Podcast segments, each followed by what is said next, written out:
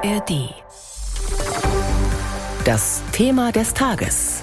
Ein Podcast von BR24. Sie nennen sich Letzte Generation, eine Gruppe von Klimaaktivisten, die sich im Herbst 2021 zusammengeschlossen haben. Ihr Ziel? Kämpfen für mehr Klimaschutz, aber überwiegend nicht mit Demonstrationen. Stattdessen kleben sie sich auf Straßen fest oder inszenieren Farbattacken auf Kunstwerke in Museen.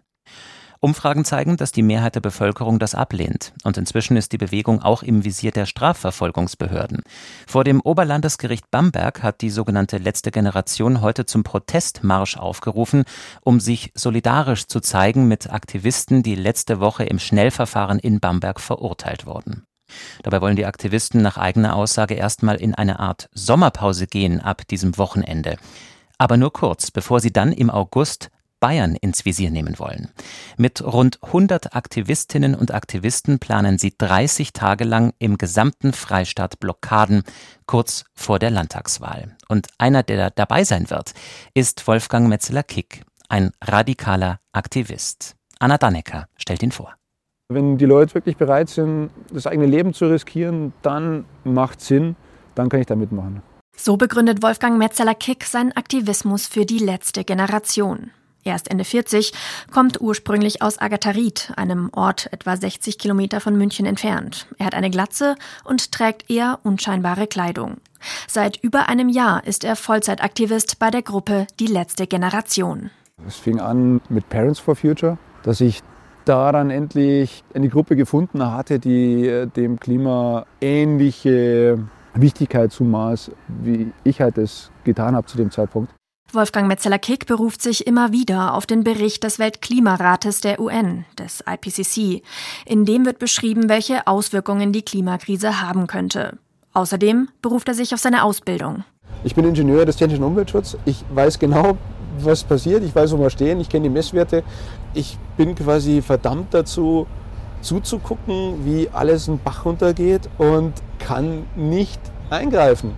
Inzwischen wirft die Generalstaatsanwaltschaft München ihm vor, dass er mit der letzten Generation eine kriminelle Vereinigung gebildet habe, dass die Aktivisten immer wieder bewusst und zielgerichtet Straftaten begehen würden, um die öffentliche Aufmerksamkeit zu erreichen und in ihrem Sinne auf den Klimawandel aufmerksam zu machen. Der Aktivist streitet das jedoch ab. Das wird sich halt im Laufe der Zeit einfach klären müssen juristisch. Für mich persönlich ist die Sache halt die, ich sage, wir haben jetzt schon viel zu viel CO2 in der Luft. Je länger die Menschheit nichts macht, umso schlimmer wird der Zustand und irgendwann ist der Point of No Return halt überschritten. Die letzte Generation hat angekündigt, ihren Protest zu intensivieren, vor allem in Bayern. Wolfgang Metzeler-Kick wird einer von ihnen sein. Unsere Reporterin Anna Dannecker hat den Klimaaktivisten Wolfgang Metzeler-Kick über vier Monate mehrmals getroffen und so einen tiefen Einblick bekommen in die Szene der Klimaaktivisten. Zu ihren Recherchen gibt es auch einen dreiteiligen Podcast in der ARD Audiothek. Der Titel Inside Klimaprotest, abrufbar ab heute Nachmittag. Claudia Schaffer aus dem BR24-Team hat mit Anna Dannecker gesprochen. Anna, Klimaaktivisten der letzten Generation wie Wolfgang Metzeler-Kick sorgen seit Monaten für Schlagzeilen und sie rufen auch große Ablehnung hervor. Was würdest du sagen, woher kommt die Motivation, trotzdem weiterzumachen und dafür auch in Kauf zu nehmen, ins Gefängnis zu müssen?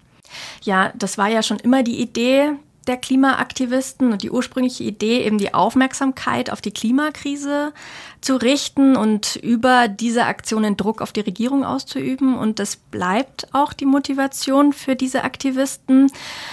Sie haben da eben unterschiedliche Formen ausprobiert, die eben auch bewusst rechtliche Grenzen überschreiten.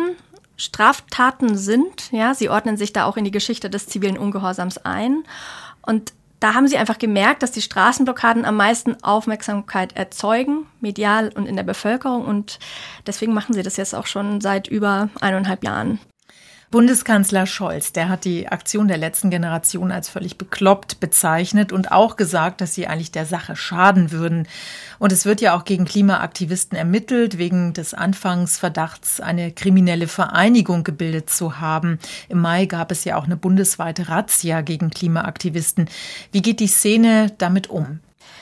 Ja, die Gruppe der letzten Generation versucht, sich transparent zu präsentieren. Ja, sie haben zum Beispiel das sogenannte Kernteam als Plakat letztens an die Scheibe der Generalstaatsanwaltschaft München geklebt, also diejenige Behörde, die für die Ermittlungen über die kriminelle Vereinigung zuständig ist, als Symbol, man habe ja nichts zu verbergen.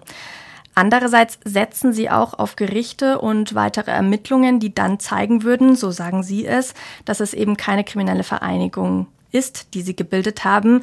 Sie sagen, sie hätten sich nicht gegründet, um Straftaten zu begehen, sondern um Aufmerksamkeit auf die Klimakrise zu lenken.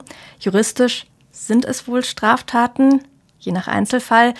Aber Sie sagen, Sie würden sich nicht finanziell bereichern wollen, sondern die Klimakrise rechtfertige Ihre Handlungen sogar. Du sagst es schon, ja, einige Aktivisten wurden ja auch schon zu Haftstrafen verurteilt und vermutlich wird auch Wolfgang Metzeler-Kick ins Gefängnis gehen müssen. Geht der Protest dann weiter aus dem Gefängnis heraus? Ja, auch das versuchen sie dann wiederum strategisch zu nutzen.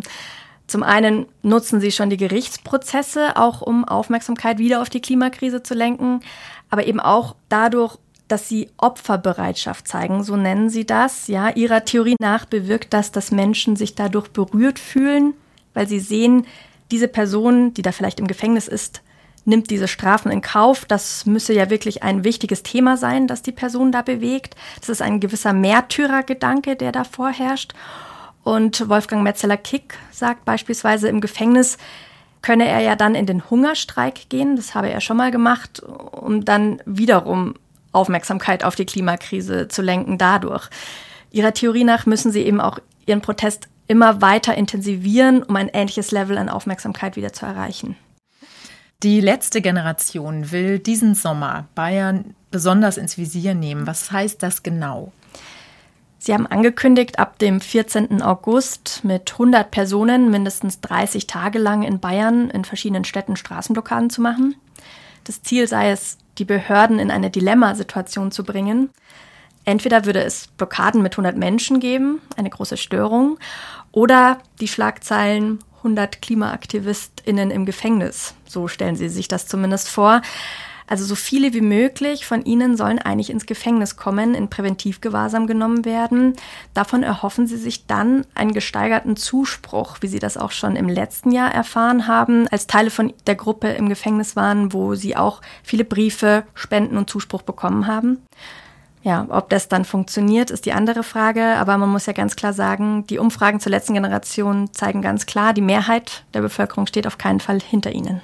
Sagt die BR-Autorin Anna Dannecker. Wenn Sie mehr wissen wollen über die Aktivisten und auch Expertenmeinungen zur sogenannten letzten Generation, Heute Abend gibt es eine Kontrovers-Story dazu im BR Fernsehen um 21.15 Uhr. Und wir empfehlen den dreiteiligen Podcast Inside Klimaprotest zu finden in der ARD Audiothek.